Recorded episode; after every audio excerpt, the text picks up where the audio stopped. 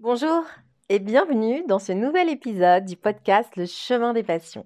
Je suis très heureuse et très honorée de recevoir aujourd'hui le docteur Lionel Coudron, yoga thérapeute et fondateur de l'Institut de Yoga Thérapie. Le docteur Lionel Coudron est diplômé en nutrition, en nutrithérapie, en acupuncture, en biologie, en médecine du sport et en psychothérapie EMDR. Il enseigne le yoga depuis plus de 40 ans. Il est cofondateur de l'association Médecine et Yoga, il a été président de l'école de professeurs de la Fédération française de Hatha Yoga de 2000 à 2004 et il enseigne dans différentes écoles de professeurs de yoga. Il a donc fondé l'Institut de la Yoga Thérapie et il est également auteur de nombreux ouvrages de référence sur le yoga et la santé. J'ai été très curieuse, j'ai posé beaucoup de questions et il a répondu à chacune avec beaucoup de joie, d'implication et des gentillesses. Je vous laisse donc découvrir notre conversation. N'hésitez pas à m'écrire, à partager avec moi vos retours sur euh, les épisodes, sur les réseaux sociaux. Vous pouvez m'y trouver sur le compte de Rémarfem. Je vous souhaite une très bonne écoute. Bonjour docteur Coudron. Eh bien bonjour. Tout d'abord, je tiens vraiment à vous remercier d'avoir euh, accepté mon invitation de prendre ce temps d'échange sur la yoga thérapie qui suscite de plus en plus d'intérêt et de questionnement. Donc merci, bienvenue. Ah bah, eh bien, écoutez, pour moi, c'est un grand plaisir de pouvoir venir vous en parler, effectivement expliquer quelles sont les différences avec le yoga, quels sont les intérêts, quelles sont les applications, parce que je crois que c'est effectivement quelque chose dont on a besoin. Ah, parfait. Je sens que ça va être très intéressant. Alors, j'aime bien commencer chaque épisode par une présentation de l'invité. Et donc, je vais vous demander, s'il vous plaît, de nous parler de votre parcours et surtout de la manière dont le yoga est entré dans votre vie. Alors, écoutez, le yoga est entré dans ma vie, je dirais, en fait, c'est plutôt moi qui suis plongé dans la marmite. J'avais 14 ans. Et c'était au décours de vacances où j'ai rencontré un jeune étudiant en médecine qui m'a fait part de la du yoga, je vais dire déjà de la yoga thérapie, mais comme il était médecin, euh, ma langue a fourché. Et, et, à la première pratique posturale, à la première séance de yoga que j'ai faite, comme beaucoup de personnes, j'ai senti un déclic, j'ai senti qu'il y avait quelque chose qui se passait, que cet exercice, euh, je dirais pas bizarre, mais cette posture-là crée dans mon corps un sentiment que je ne connaissais pas et que la respiration par la suite également apportait le même phénomène et la méditation. Donc euh, c'était vers l'âge, comme je vous dis, de 14-15 ans. Au retour, j'ai voulu trouver un professeur et là, j'ai fait la rencontre d'un professeur avec qui j'ai partagé plusieurs années d'amitié et de présence, euh, je dirais même qui m'a accompagné comme un père. Et de ce fait, euh, j'étais passionné par le yoga avec une pratique, je dirais, plus que régulière. Et c'est cela qui m'a conduit en fait aux études médicales. Et comme le yoga touche à tout, à la fois, je dirais, euh, au corps, bien sûr, mais aussi à l'alimentation, à la philosophie, à la spiritualité. Euh, ben j'ai, dans le cadre de mes études de médecine, développé également des compléments de formation en biologie, médecine du sport, nutrition, alimentation, santé, psychologie, psychothérapie, etc. C'est très intéressant. Du coup, comment est-ce que le yoga vous a amené à la médecine? Parce que tout de suite, j'ai senti que c'était un élément déterminant sur le bien-être et la santé. Et mon professeur, donc comme vous l'avez compris, j'étais jeune, mhm. euh, qui était professeur de yoga, m'a dit, écoute Lionel, si tu veux être tranquille, si tu es médecin, personne viendra t'embêter, tu seras un très bon professeur de yoga, mais personne n'aura quoi que ce soit à redire. Donc il m'a encouragé à faire médecine. Et puis dans le même temps, j'étais aussi passionné par d'autres domaines de la santé. Et en fait, ce qui est le point commun à tout cela, c'est l'être humain. C'est-à-dire s'intéresser à l'être humain, quels sont ses ressorts, quels sont ses mécanismes, quelle est sa dynamique, qu'est-ce qui fait que telle personne réagit de telle façon plutôt que telle autre, comment peut-on faire pour agir sur ce que l'on est, sur ce que l'on ressent, sur ce que l'on fait. Donc c'était toutes ces questions, je dirais presque philosophiques, qui m'occupaient et j'ai trouvé que le yoga était une des réponses. J'ai lu que vous étiez aussi diplômé en acupuncture, en EMDR, en nutrition, en médecine du sport. Et je me suis demandé comment, au moment où d'ailleurs vous vous êtes formé, hein, comment est-ce que vous avez intégré ces outils dans votre métier au quotidien et quel regard euh, vos collègues à l'époque avaient pu avoir sur ces outils euh, qui sont complémentaires au yoga, mais c'est vrai, c'est vrai. Bah, écoutez, euh, je dirais. Vous aviez innové, j'ai envie de dire. oui, je dirais presque que j'ai mis les choses dans l'ordre. C'est-à-dire que on commence par le yoga, puis qu'on continue par l'acupuncture, parce que l'acupuncture, j'ai commencé à 16-17 ans. Ça donne une vision globale des choses. Et en fait, c'est la médecine qui s'est inscrite dans cette globalité. C'est pas l'inverse qui s'est produit. C'est pas la médecine, puis après, la, essayer de comprendre ce que c'est que la globalité. Parce que quand on fait de l'acupuncture, on a une vision vraiment globale. Euh, c'est le yin, le yang, on apprend à jongler avec le haut, le bas, la droite, la gauche, l'intérieur, l'extérieur, l'avant, l'arrière. Donc, c'est tous ces éléments qui vous donnent un cadre, un, un, cadre synthétique et dans lequel on va mettre des éléments en place. Et c'est vrai que très rapidement, j'avais pas l'envie qu'il y ait d'un côté la partie orientale, la partie occidentale. J'avais vraiment envie que les deux, deux soient intégrés, intriqués, s'impliquent. Enfin, comme le symbole du yin et du yang, il y a le yin, le yang, mais dans le yin il y a du yang, et dans le yang il y a du yin. Donc, ce que j'ai essayé de faire, au fur et à mesure, je me suis dit, je peux pas apprendre toute la philosophie orientale, je n'y arriverai jamais. Donc, je vais plutôt essayer de comprendre à travers les outils dont on dispose comment le yoga fonctionne et c'est pourquoi j'ai été amené progressivement à essayer d'expliquer, de montrer d'abord à mes patients et puis aux professeurs de yoga qui étaient autour de moi, qui me posaient des questions, puisque bah, en tant qu'étudiant en médecine ou autre, ils me demandaient qu'est-ce que c'est qu'une sciatique, qu'est-ce que c'est. On a mis en place. Alors je dois dire également que j'ai été accompagné avec mon frère, par mon frère, parce qu'il a deux ans de moins que moi, et que j'ai amené aussi au yoga et à la médecine. Et donc, on a fait ça ensemble et on s'est, évidemment, il y a une émulation très forte tous les deux, on s'est encouragés et on a mis en place euh, euh, différentes associations, l'association médecine et yoga dans les années 84-85, de façon à pouvoir euh, s'intéresser ou s'adresser plus exactement aux professeurs de yoga qui suivaient et qui souhaitaient avoir une formation continue en yoga. Ah, donc c'est aussi une belle histoire de fraternité. Absolument, tout à fait. Absolument. Très bien. Alors maintenant que vous nous avez un peu expliqué votre parcours, très intéressant, on va rentrer dans le vif du sujet et je vais vous poser la première question, vraiment qui est qu'est-ce que la yoga thérapie et quelle est sa particularité? Alors, la yoga thérapie, vous le comprenez, il y a le mot yoga et il y a le mot thérapie. Donc, c'est-à-dire que c'est le yoga appliqué à la santé qui va prendre en charge des personnes, donc là en l'occurrence des patients, qui ont des troubles de santé et qui souhaitent voir une amélioration de cet aspect santé. Et ce sont toutes les pathologies qu'on peut connaître, euh, euh, que ce soit de l'anxiété, de la dépression, que ce soit des attaques de panique, que ce soit des troubles du comportement alimentaire, des troubles de l'humeur, des troubles de la personnalité, des troubles du sommeil, enfin toute la sphère psychopathologique, mais aussi la sphère médecine, c'est-à-dire du diabète, et de l'hypertension artérielle, un lumbago, une sciatique, une douleur d'épaule, euh, donc, vous voyez, ça balaye tout le champ, vraiment, et c'est ça aussi qui est intéressant, c'est que ça balaye tout le champ des troubles de santé.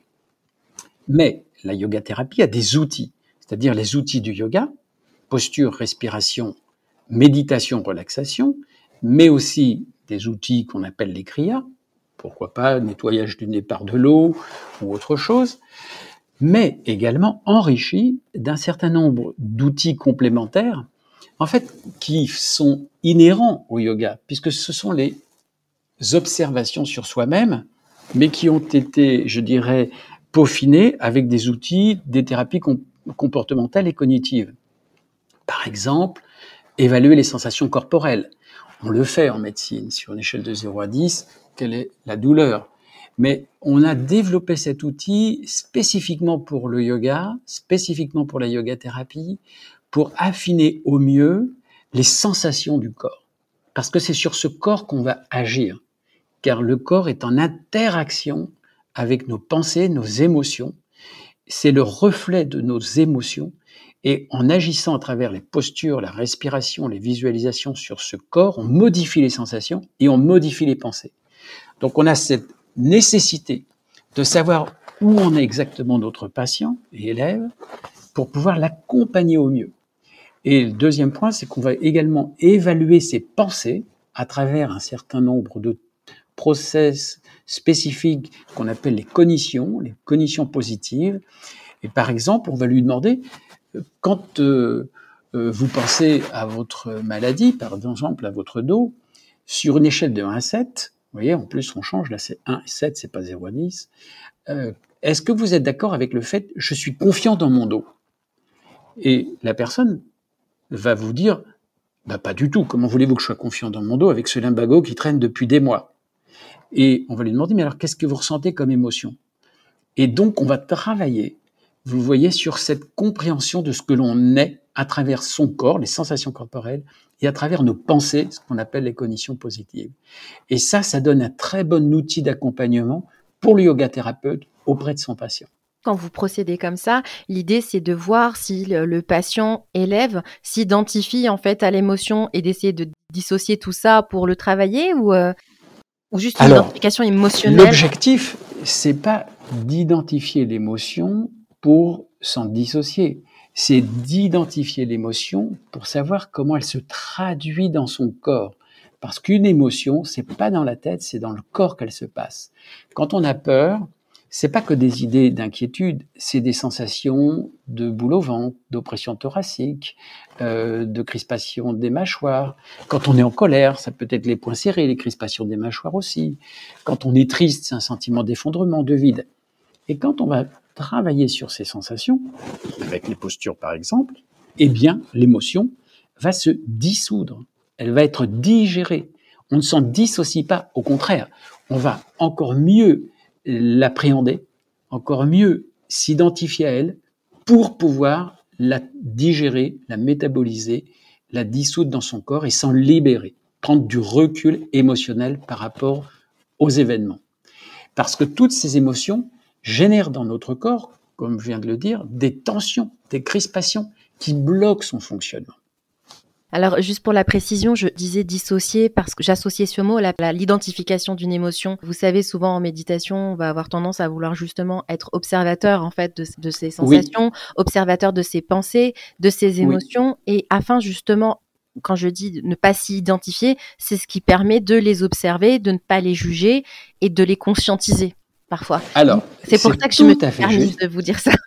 Absolument, mais c'est tout à fait juste parce qu'il y a cette première phase qui est la phase d'observation, qui est la phase euh, de, de, reconnaissance, et donc cette phase, à ce moment-là, nous permet évidemment de prendre du recul par rapport à cette émotion, mais en fait, elle est inscrite dans le corps, elle se traduit dans le corps par des sensations, on a vu qu'ils peuvent se traduire, dans la gorge, la nuque, le dos, le ventre, n'importe où.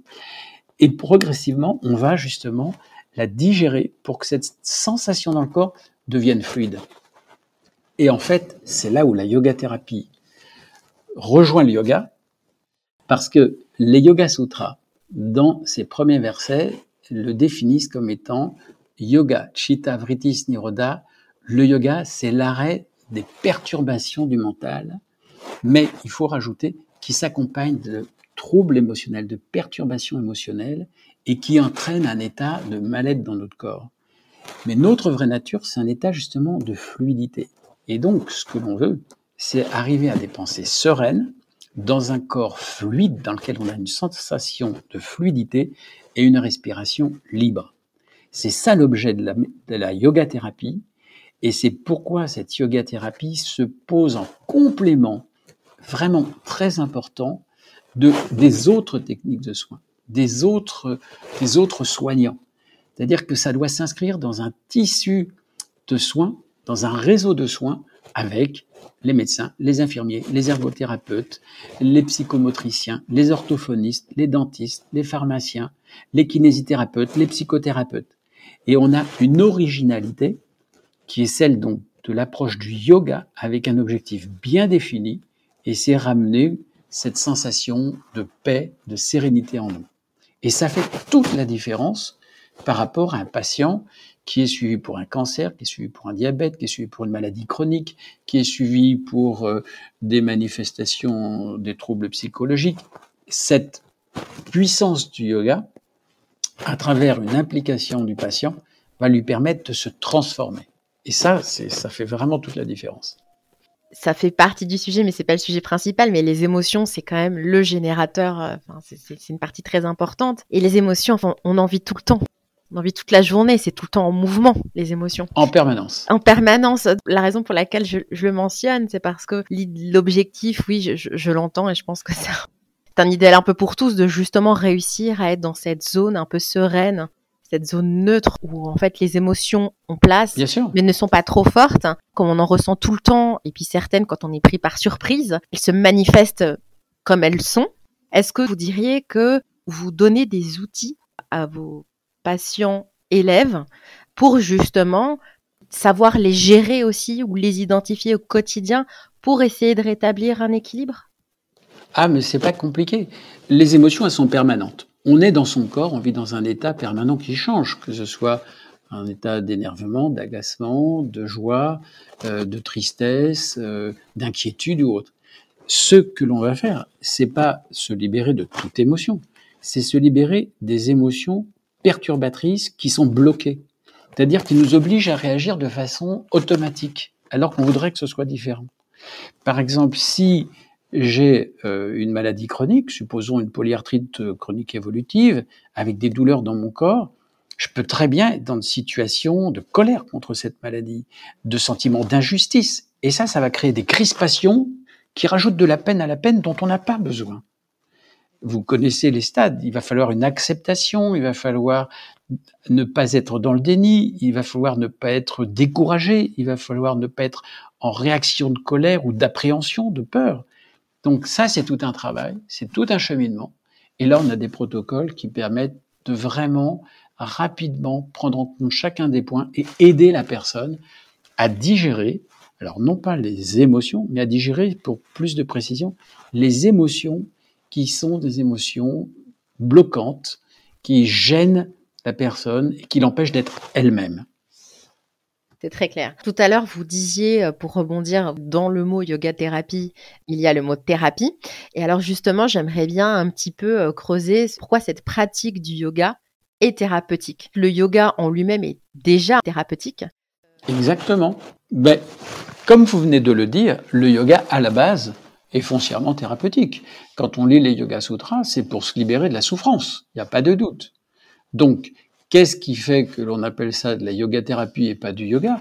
Bah, Tout simplement pour mettre les points sur les i. Et parce que, comme je vous le disais, ça va s'enrichir d'un ensemble un petit peu plus vaste d'autres méthodes, dont ces méthodes d'observation, mais aussi de la nutrithérapie, de la phytothérapie, des conseils d'hygiène de vie, qui ne sont pas nécessairement intrinsèquement présents dans le yoga en lui-même. Donc, un yoga thérapeute va apprendre non seulement à gérer les émotions, les pensées au patient, non seulement travailler sur le renforcement musculaire, la souplesse articulaire, qui sont aussi évidemment extrêmement importants, mais il va aussi avoir des outils de consignes, alimentation santé, micronutrition, des conseils d'hygiène des rythmes, euh, et également une prise en charge de la relation du patient avec les autres, puisque c'est aussi un des piliers de la santé que les relations qu'on établit avec notre entourage. Ça répond en partie à une autre question que j'avais envie de vous poser, qui est la différence entre un yoga thérapeute et un enseignant de yoga, mais vous venez d'y répondre, c'est que finalement il y a toute cette partie protocolaire et euh, comment bien prendre en charge un patient dans le cadre de la yoga thérapie. Oui, et puis dans les études de yoga thérapeute, il y a aussi une connaissance des pathologies. C'est-à-dire que la yoga thérapie, c'est pas un ensemble de recettes où en face d'une maladie, on met une posture ou une respiration. C'est une démarche, c'est une compréhension de la personne qui est en face de nous pour pouvoir lui proposer ce qui va être le plus adapté à elle. Donc c'est ça nécessite une connaissance, la connaissance des troubles, la connaissance de la cause des troubles pour pouvoir adapter les outils. Par exemple, dans le yoga, on dit classiquement que la posture euh, euh, de la tête de vache va être bonne pour la sciatique. Mais c'est pas vrai pour toutes les sciatiques. Faut-il encore comprendre quel est le type de sciatique pour lesquels ça va être efficace? Et là, dans les études de yogathérapeute, on comprend ce que c'est qu'une sciatique, quelles sont les causes de sciatique et dans quelles circonstances ça peut être efficace ou au contraire dans quelles circonstances il vaut mieux ne rien faire. D'accord, donc il y a une partie médicale qui est quand même très présente en apprentissage. Ah, tout à fait. Tout à fait. Tout à fait. Ça nécessite une connaissance d'un certain nombre d'éléments de base fondamentaux pour pouvoir accompagner les patients. Et donc cette formation s'adresse autant à des professeurs de yoga qu'à des soignants. Quels sont les prérequis euh, nécessaires à cette formation? Ben, Ces deux-là. C'est-à-dire cette formation, elle est réservée aux professionnels, que ce soit des professionnels de santé ou des professeurs de yoga. Donc les, deux, les deux groupes euh, bah, se rencontrent et on va dire qu'actuellement on a 60% euh, de professeurs de yoga et 40% de soignants. Ah, c'est super, 40% de soignants. Oui, on a beaucoup de médecins, d'infirmiers, de psychothérapeutes, de kinésithérapeutes, de pas très nombreux mais des chirurgiens, pas très nombreux mais des pharmaciens, des orthophonistes, des ergothérapeutes, des psychomotriciens. Euh, on a vraiment tous les représentants du corps médical c'est parfait. Ça me permet de vous poser la prochaine question qui est comment justement est-ce qu'on peut intégrer Ah oui, j'en ai beaucoup, docteur. c'est comment est-ce qu'on peut justement intégrer le yoga dans un cadre thérapeutique médical? Quand on est soignant ou euh, professeur de yoga, est-ce que un professeur de yoga qui a une formation euh, de yoga thérapie peut aller accompagner, par exemple, des patients à l'hôpital. Je ne sais pas, je dis ça comme ça. Oui, oui, oui. Alors écoutez, je pense qu'aujourd'hui, et là, justement, on est en train de faire ce travail, il doit y avoir une cinquantaine d'établissements en France où il y a de la yoga thérapie, que ce soit dans les cliniques, que ce soit dans les hôpitaux, que ce soit dans des institutions euh, complémentaires, euh, où il y a des pratiquants euh, qui exercent comme yoga thérapeutes. Et alors là, le problème se pose pas, c'est qu'ils sont de facto, ils font partie du corps soignant, si vous voulez, du réseau euh, qui est dans l'institution. Donc, ils vont avoir des contacts avec leurs collègues, avec les kinés, les infirmiers, euh, les psychothérapeutes, médecins, etc. Et souvent, ça peut se faire sur prescription. Par exemple, on travaille avec, on a travaillé euh, pendant plusieurs années. Maintenant, on a lancé le process. Mais par exemple, vous avez quatre cliniques chez Clinéa qui ont des yoga thérapeutes pour euh, à peu près deux jours par semaine, qui viennent consulter au lit du malade et qui animent aussi des ateliers avec des groupes homogènes. Euh, vous avez également euh, chez Corian des, des yoga thérapeutes qui travaillent également de façon spécifique pour de la yoga thérapie appliquée avec leurs patients. Et puis, vous avez différents hôpitaux sur Marseille, sur Paris, sur Aubonne, etc. Donc là, il y a vraiment un développement. Et quand les professeurs de yoga bah, sont formés, on leur, donne, on leur donne les consignes pour faire les démarches, pour aller auprès de telle ou telle institution, et, on les aide à, aller, euh, je dirais, expliquer en quoi ils peuvent être utiles. Lorsque vous avez cofondé l'association Médecine et Yoga dans les années 90 avec votre frère, comment cela a été accueilli? Quelles étaient à ce moment-là donc euh, aussi vos motivations et les besoins que vous aviez notés qui vous a donné cette envie de créer euh, cette association euh, à ce moment-là? Alors, dans les années 87, euh, je pense que c'était en 87 qu'on a créé l'association Médecine et Yoga et on, elle a été dissoute en 93. Parce que pendant toutes ces années, on a travaillé donc ensemble avec mon frère et c'était très bien accueilli. On n'a jamais eu de problème avec nos confrères, jamais. Parce que donc, ce que l'on a compris tout de suite, c'est qu'il fallait avoir le même langage. Donc il fallait pas leur parler yoga, il fallait leur parler médecine. Et à partir du moment où vous utilisez des termes comme relaxation, étirement, contraction, euh, travail sur les ressentis corporels, il n'y a aucun problème. Aucun problème. Mais évidemment, si je leur dis on va faire des kriyas, et puis euh, on va faire bastrika et kapalabhati, et des... ça passe pas, parce qu'ils comprennent pas. Donc, faut, faut un langage commun. Vous avez jamais essayé juste pour la blague si, mais euh, vu, vu la tête que j'avais en face de moi, j'ai vite compris qu'il fallait corriger le tir. voilà, au moins ça c'est fait. voilà. Donc, donc, si vous voulez, ça, on a été bien accueillis. Évidemment, pour les professeurs de yoga également, très bien, il n'y avait pas de problème. On n'a on a jamais vraiment rencontré de, de difficultés ni d'opposition. Et après, j'ai créé en 93 l'Institut de Yoga Thérapie là, parce que juste l'association médecine yoga, en fait, avait pour mission d'organiser des congrès, des colloques avec des confrères ou avec des personnes qui étaient dans la recherche et d'expliquer des pathologies ou des troubles aux, professeurs de yoga et aux patients. Et en 93 a été créé l'Institut de Yoga Thérapie et que j'ai dirigé. Et là, c'était un institut de formation et d'accompagnement des yoga thérapeutes. Donc on a un tout petit peu changé de, de process. Et moi, je suis donc, comme vous l'avez compris, euh, plutôt développé dans le yoga.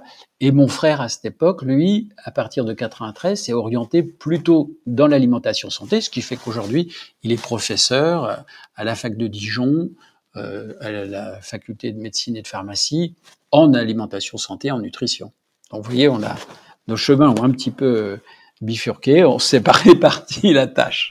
Oui, je vois. Mais vous étiez, n'empêche, assez complémentaire à ce moment-là. Hein. Tout à fait. Et aujourd'hui, moi je dirais, je fais 80% de yoga, allez, 85% de yoga et 15% d'alimentation santé dans la formation de yoga thérapie. Et lui, il fait 85% d'alimentation santé et 15% de yoga dans sa formation.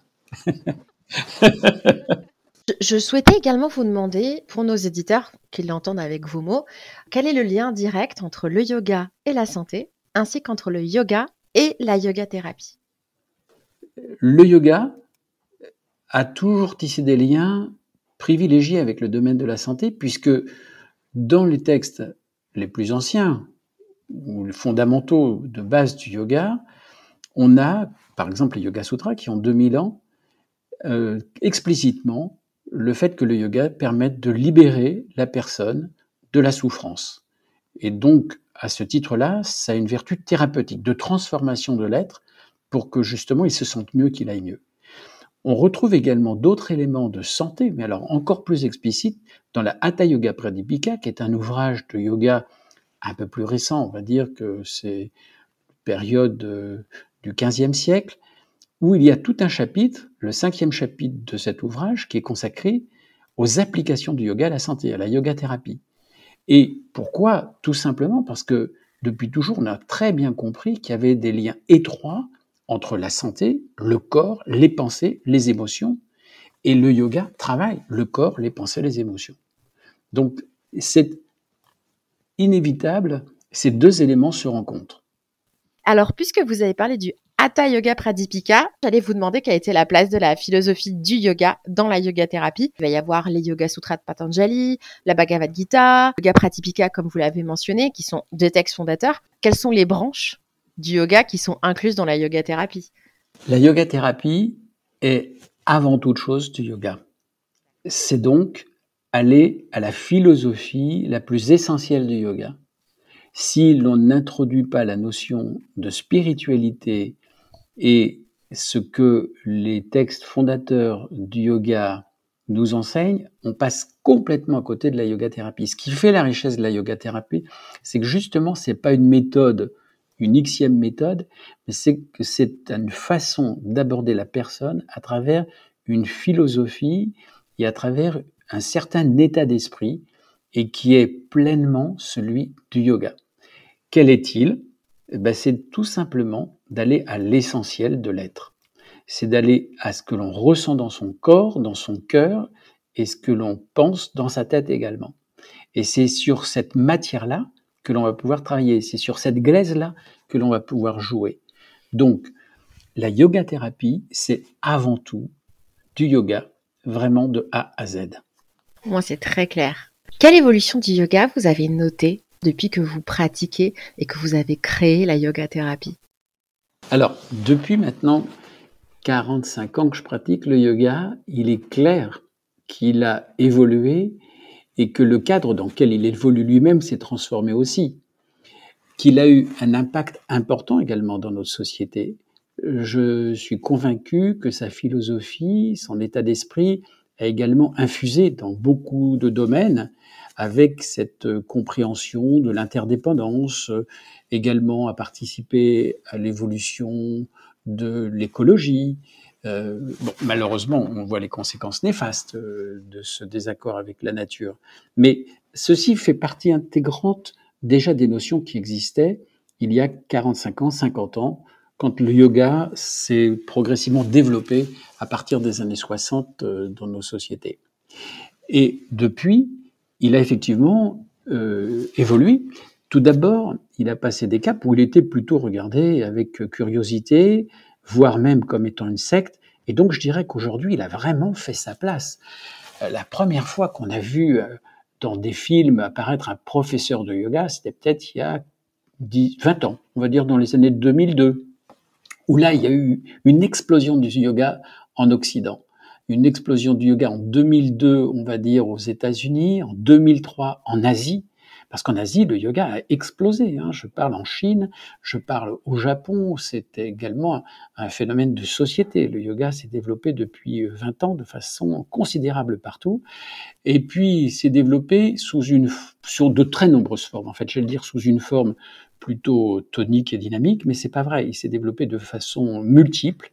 Et au XXIe siècle, en fin de compte, on a vu l'explosion de plein de formes de yoga différentes et avec le pire et le moins bon, c'est clair, avec le pire et le meilleur, pardon, pas, le pire et le moins bon, parce que là, on s'en sort pas, avec le pire et le meilleur. Et je pense qu'avec le temps, ben, les choses vont se décanter. Et la yoga thérapie, en même temps, influence quand même, je pense, aussi beaucoup les professeurs de yoga, en tout cas tous ceux qui font la formation, et cela ramène ben, justement la philosophie essentielle du yoga, parce que la philosophie de la yoga thérapie, c'est faire le plus simple possible, avec les outils les plus simples pour être le plus efficace possible, aller au cœur de la personne.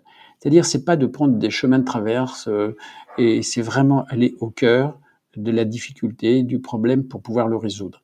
Donc, on est vraiment dans une transformation également de la façon de pratiquer, avec une beaucoup plus grande attention, justement ressentie. Et, et c'est cela qui prédomine, vous voyez, c'est-à-dire s'intéresser à ce qui se passe dans notre cœur, ce qui se passe dans notre corps, et c'est à partir de là qu'on peut justement transformer les choses. Et cette yoga thérapie influence également yoga dans ce sens, et j'en suis très content. Jusqu'à quel point il est possible d'accompagner un malade avec l'outil qu'est la yoga thérapie?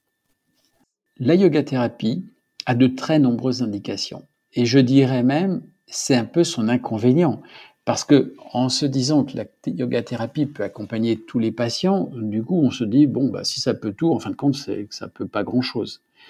Mais la réalité, c'est que ça s'adresse à un plan de la personne, un aspect de la personne qui n'est pas pris en charge dans de nombreux autres domaines. Enfin, tout du moins, qui n'est pas pris en charge tout simplement par n'importe quel autre domaine. C'est celui de l'être. C'est celui de cette euh, unité et d'être cette cohérence de la personne, eh bien, à partir du moment où on, s'occupe de cela, où on s'adresse à cela, ça va permettre de s'appliquer à presque toutes les pathologies. Ça peut très bien s'appliquer dans une sciatique, dans un diabète, ça peut très bien s'appliquer à une migraine, ça peut très bien s'appliquer à une entorse, parce qu'il va y avoir une prise en charge de la globalité. Et on va demander au patient de travailler sur lui-même. Nous, on est là pour l'aider à mettre en application des outils qu'on va lui proposer. Et on va le motiver, on va lui dire comment adapter les outils en fonction de ses possibilités et de ses difficultés.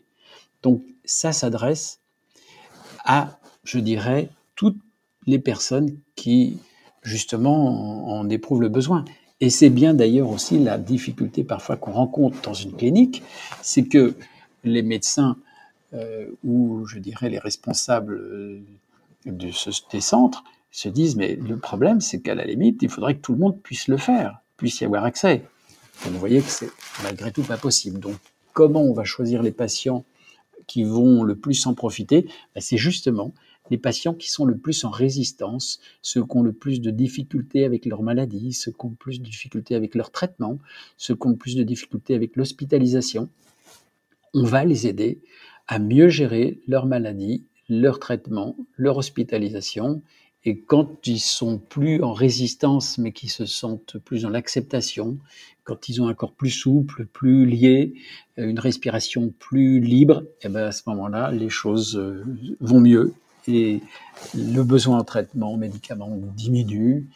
et là, on parle vraiment, vous savez, souvent on parle de la nécessité d'impliquer le patient, de, de l'impliquer dans son traitement, de le rendre acteur de sa santé. Eh bien là, on passe des mots aux actes. On a parlé de la yoga thérapie. il existe aussi un yoga thérapeutique Iyengar. Est-ce que vous pouvez nous parler de la différence entre les deux? Alors, il existe déjà de la yoga thérapie depuis très nombreuses années. Déjà, l'un des pionniers euh, s'est retrouvé au début du XXe siècle, près de Lonavla. Et puis, il y a eu également Iyengar, qui a apporté énormément et dont un de ses ouvrages a été un best-seller à travers le monde. Je me demande même si c'est pas l'ouvrage sur le yoga qui a été le plus publié. Et il parle énormément de yoga appliqué à la santé, avec un certain nombre de postures en fonction des maladies. Alors la différence, je dirais, c'est que Iyengar, il a fait de façon intuitive, à travers des exercices qu'il avait reçus lui-même de ses enseignants, et c'est peut-être plus de l'ordre du livre de recettes sans que ce soit négatif ou péjoratif. Ce que je veux dire par là, c'est que par exemple, il va vous dire telle posture en cas de cystite, d'infection urinaire. Donc on a, nous, une approche qui est quand même très différente puisqu'elle est basée sur les connaissances du trouble, de la pathologie, et c'est à partir de là où on va, en fonction des causes du problème, proposer des solutions et des réponses. Donc il y a une approche qui est, je dirais, en ce qui concerne l'Institut de Yoga Thérapie, une approche beaucoup plus intériorisée, intérieure de la personne sur la façon dont elle vit sa pathologie, sur ses habitudes de vie, sur la compréhension de ce qui se passe et de ce fait, à travers un panel d'outils et de moyens, des propositions appliquées. Vous nous avez bien euh, éclairé en ce qu'est la yoga thérapie, la manière dont c'est intégré dans le cadre thérapeutique, médical. J'avais envie de vous demander si vous aviez un exemple concret d'un patient pratiquant dont l'état de santé se serait clairement modifié avec la yoga thérapie. Votre question, permettez-moi, excusez-moi, me fait sourire. mais heureusement. Et alors non, je vais vous dire, non, je n'ai pas un cas j'ai des dizaines, des centaines de Super. cas. Je me demandais si vous pouviez nous parler, si c'était possible. Je si sais je pas. peux vous en citer un. Alors, bah écoutez, il s'avère, il s'avère que toute la semaine dernière, les étudiants des formations précédentes ont soutenu leur mémoire. comment un yoga thérapeute en fin de formation soutient son mémoire? Eh bien, c'est parce que il fait une étude de cas clinique. Donc, nous avons eu presque 100 présentations de cas cliniques en une semaine de la part des 100 nouveaux yoga thérapeutes qui ont été formés cette année. Et je peux vous donner de ce fait un exemple. Je vais par exemple prendre le cas qui me vient en mémoire parce que c'est un cas très original qui a été fait, qui n'avait jamais été traité depuis, vous l'avez compris, maintenant 35 ans que l'édite existe. C'était un cas de Tricotylomanie, qu'est-ce que c'est? C'est le fait de s'arracher les cheveux.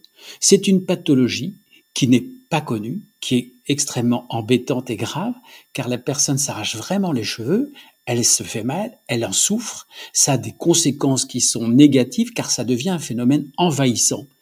Et cette, ce, ce trouble que la personne subit depuis des années, depuis, je dirais, son adolescence, qui a été pris en charge par de très nombreux soignants à travers des psychiatres, des psychologues, des techniques de relaxation, d'hypnose, etc., n'a pas eu d'efficacité. Alors, il s'avère que c'est ce cas-là qui a été présenté, mais sur les 100 cas, ils sont presque tous comme celui que je vous dis là. Eh bien, cette personne a une rémission, on ne peut pas dire une guérison, mais une rémission de cette compulsion envahissante qui l'empêche d'être elle-même. Voilà un cas. Maintenant, je peux vous donner deux, trois cas qui ont été traités de lombalgie pendant cette semaine-là, à travers différentes personnes. Une personne qui souffre de lombalgie chronique en trois, quatre séances, qui n'en souffre plus. C'est incroyable. Euh, non, c'est pas incroyable. Alors, ça permet à nos auditeurs de se rendre compte aussi que sur certaines pathologies, il n'y a pas besoin, peut-être systématiquement, d'attendre très longtemps. Ah, mais absolument. Les lombalgies chroniques, c'est vraiment très rapide. Le seul inconvénient de la yoga thérapie, c'est que le patient doit participer. Si vous voulez, on le voit très bien dans ces 100 présentations qui ont été faites. On voit très bien, si les patients ne s'impliquent pas, l'efficacité n'est pas au rendez-vous. Il va y avoir une errance, et c'est dommage. Mais je viens de vous citer trois, quatre cas de lombalgie chronique qui ont été faits, mais qui ont été traités. Il y a eu aussi des cas de douleur de l'épaule, des migraines. Il y a eu quatre mémoires présentées sur des cas de migraines, des migraines invalidantes avec des patients qui avaient 25 crises par mois. C'est-à-dire qu'elles sont en perpétuel état de migraineuse, avec un handicap majeur. Eh bien, de 25 crises par mois, pendant la prise en charge en yoga thérapie, ces patients ont une réduction à 5 crises par mois. C'est-à-dire que ça leur permet de revivre. Là, je parle du cas avec 25 crises. Et à raison de combien de séances de yoga? Thérapie? Alors, on considère, ça c'est très important, c'est très très important, c'est une question qui est essentielle, c'est de l'ordre minimum de 20 minutes par jour, c'est-à-dire 3 heures par semaine globalement. Alors, ces 20 minutes, ils peuvent se fractionner par exemple en 10 minutes le matin, 10 minutes le soir. Mais là, je viens de vous donner des cas comme la trichotillomanie, hein, le fait de s'arracher les cheveux, qui est rare. Je viens de vous donner des cas de migraine, beaucoup plus fréquentes, c'est 15-20% de la population. On a eu aussi de très nombreux cas de choc post-traumatique, des personnes qui, depuis un accident, depuis une intervention, depuis un événement grave qui est survenu dans leur vie, ne vont plus bien, ne sont plus comme avant. Et elles viennent voir ces yoga thérapeutes en disant ce que j'ai envie, c'est juste de redevenir comme avant. Et là, eh bien, en moins de dix séances, nous avons des résultats qui permettent à la personne d'être comme avant, tout simplement. Là où sa vie était figée, bloquée, avec des pensées obsédantes, d'un seul coup, elle s'en trouve libérée. Et il n'y a rien de magique. Il n'y a rien de magique derrière tout ça. Il y a juste une compréhension de ce qui se passe, de l'interaction entre le corps, les émotions, les pensées, c'est ce par quoi nous avons commencé. Et quand on comprend ça et qu'on travaille sur un des éléments, mais tout progressivement va se remettre en place.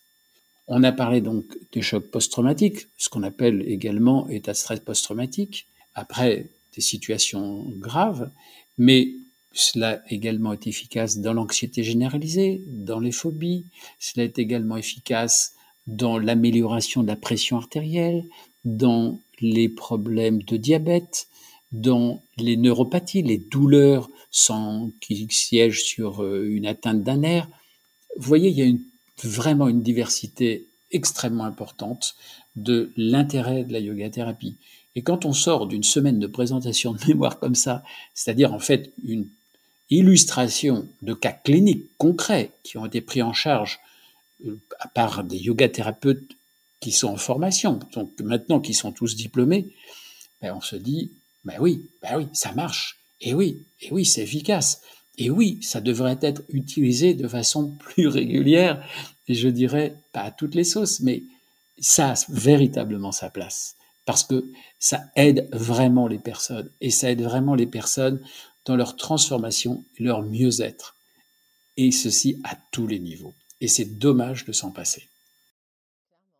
Et vos yoga thérapeutes, donc une fois qu'ils sont diplômés, ils sont tout à fait en mesure, peu importe entre guillemets la pathologie qu'un patient pratiquant présente, de créer des séquences, un protocole, un suivi, incluant donc euh, autant de la méditation, de la respiration euh, que des asanas, autour des problématiques présentées.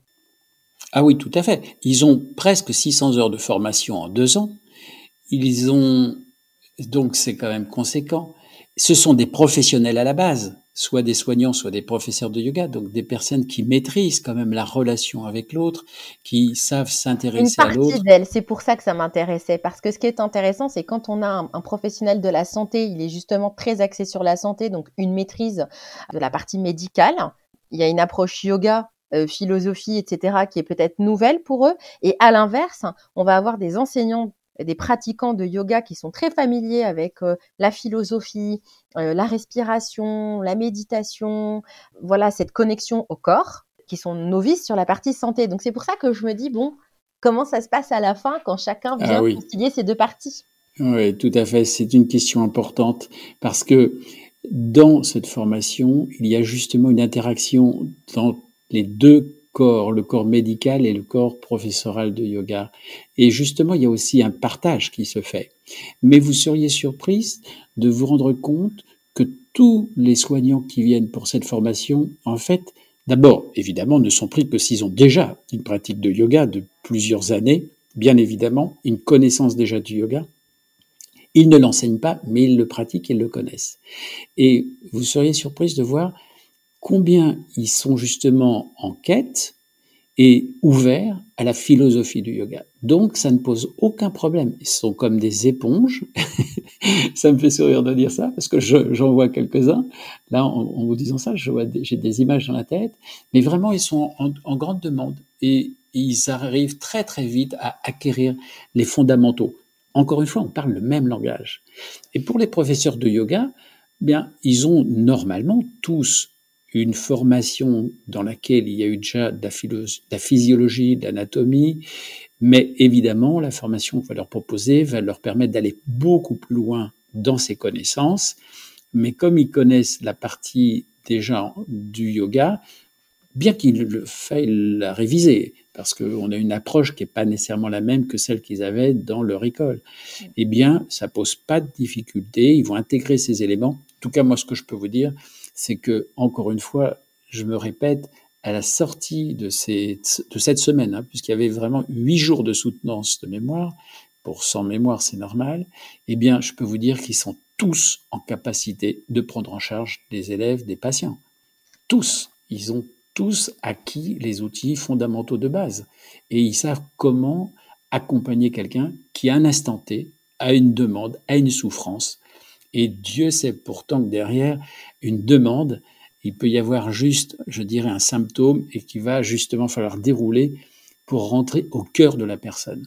Et ça, c'est ça qui fait le, merveilleux de notre euh, profession, si vous voulez, de ce métier, c'est qu'on rentre au cœur de ce qu'est l'être et on va travailler sur son être. Et ça, ils savent le faire parce que on a les outils pour, tout simplement. Est-ce qu'on peut dire qu'un yoga thérapeute est un soignant? Ah oui, tout à fait. Et on œuvre dans cette optique-là. Nous, notre objectif aujourd'hui à l'IDIT, maintenant, et on y travaille depuis plusieurs années, c'est d'avoir une reconnaissance officielle de la yoga thérapie comme effectivement euh, euh, pratique de soignant à part entière. Absolument, tout à fait. Très bien, au moins c'est très clair. Hein. Et concernant tous les nouveaux yoga thérapeutes, là, qui, ça y est, euh, félicitations à eux, ont eu leur diplôme. Ah oui, oui, on peut le dire. on peut les féliciter parce que 600 heures, c'est un engagement. Hein. Absolument. Absolument. Important. Comment ça se passe sur le suivi post-formation? Est-ce que de temps en temps, il y a des rendez-vous où vous suivez un petit peu ce qu'ils font? Parce qu'ils sont quand même ah, très nombreux. Ah, mais il y a une post-formation. Il y a une post bah, à l'EDIT, on a à peu près 600 aujourd'hui. Donc, vous voyez, ça représente quand même un grand nombre de personnes. Eh bien, oui, oui, bien sûr, il y a une post-formation. Bah, tout d'abord, euh, assister à ces soutenances de mémoire. En soi, c'est une formation continue extrêmement importante. Après, il y a une journée de formation continue, et puis il y a des articles permanents qui sortent. Donc, ils sont, à partir du moment où ils adhèrent à l'Institut de Yoga Thérapie, ils ont une formation continue qui se, ben, qui va prolonger leurs compétences, qui va améliorer leurs compétences et leurs connaissances. Quand on a fini une, formation et qu'on a envie de se lancer, on peut parfois avoir ce syndrome de l'imposteur qui nous, qui nous colle un petit peu à la peau, qui nécessite finalement de prendre confiance. Bien sûr est-ce qu'ils peuvent trouver justement des espèces de, je dirais, euh, voilà, ces espaces pour gagner confiance en post-formation Bien sûr, bien sûr, euh, tout à fait. Je veux dire, quand on débute, d'abord, euh, on n'est pas certain de ce que l'on va pouvoir réussir à faire. on se dit, mais est-ce que je vais être à la hauteur? Est-ce que je, je, je mérite? Est-ce que je suis légitime? Cette question revient très fréquemment. Et au fil de la construction de ce mémoire, au fil du suivi de leurs patients, eh bien, ils, se rendent compte que c'est efficace et ils prennent de l'assurance, de la confiance en eux. Donc, c'est comme ça que ça se construit. Et puis, maintenant, on met aussi en place un institut de yoga thérapie. Bah, il y a des superviseurs euh, yoga thérapeutes experts qui peuvent également accompagner des yoga thérapeutes qui sont soit en cours de formation, soit qui ont terminé leur formation, qui ont besoin d'un soutien. Mais en tout cas, nous, on est toujours présents et on échange quotidiennement avec euh, les étudiants, avec euh, les yoga thérapeutes pour répondre à leurs questions, leurs préoccupations, leurs inquiétudes. Euh, et bien sûr qu'il y a un accompagnement, bien sûr. Écoutez, je, pense qu'on a fait quand même bien le tour de la question. je, vous remercie d'avoir répondu à toutes mes questions. J'espère que nos auditeurs euh, s'y retrouveront. Et j'aimerais peut-être tout de même conclure sur quels sont les projets peut-être que vous avez envie de partager avec nous sur euh, l'institut, comment est-ce qu'on peut euh, voilà se renseigner sur les formations, est-ce que c'est sur le site officiel, est-ce que vous êtes sur les réseaux sociaux, enfin voilà, comment est-ce qu'on peut vous joindre? Oui, le plus simple, c'est vraiment sur le site officiel institutyogathérapie.com, idyt.com. Là, vous avez toutes les informations, comment faire pour devenir yoga thérapeute, mais également un annuaire des yoga thérapeutes dans la France entière, mais dans le monde entier. On a des personnes qui, parce qu'on a passé les soutenances de mémoire et en présentiel à la faculté de médecine et sur euh, en visioconférence. Donc, on avait des personnes également qui sont connectées de Côte d'Ivoire, qui sont connectés du Guatemala, qui se sont connectés également de Belgique, qui se sont connectés de Madrid. Euh, donc voilà, il y a des personnes du monde entier, il y en a qui également viennent d'Asie, qui sont en Asie. Par le e-learning, c'est très pratique aujourd'hui. Donc on arrive à voir. Euh, donc sur cet annuaire, vous aurez les yoga thérapeutes qui sont formés et les yoga thérapeutes euh, qui sont adhérents. Vous parliez du en ligne. Est-ce que vous avez une formation en ligne? Oui, tout à fait. Toutes les informations sont sur le site, donc on va pouvoir regarder. Oui, absolument. Absolument. Dont l'annuaire qui est un élément important puisque c'est là que ça nous permet effectivement de trouver près de chez nous un yoga thérapeute qui peut nous accompagner. Écoutez, docteur, je vous remercie encore pour votre temps. Je vous remercie pour vos enseignements, pour le partage de vos enseignements. Ça a été un vrai plaisir de vous recevoir. Bah, c'était partagé. Merci, c'était partagé. Mais je sens que vous aussi, vous avez cette passion du yoga, donc. oui, oui, je, je l'enseigne également à petite échelle. ah ben voilà, ben voilà, vous voyez. J'ai la chance euh, dans ce podcast de pouvoir recevoir des personnes merveilleuses, très lumineuses, avec euh, une envie justement de, de mettre euh, au service des autres leur outil, leur expertise du mieux-être. Et voilà, et c'est ça que j'ai envie de diffuser. Bon, ben, je vous remercie, je vous félicite pour ce que vous faites et vraiment, merci beaucoup pour cette invitation, ça m'a fait très plaisir. Plaisir partagé. Merci d'avoir écouté Le Chemin des Passions. Si vous avez aimé l'émission, n'hésitez pas à partager l'épisode sur vos réseaux sociaux et avec votre entourage. Merci et à bientôt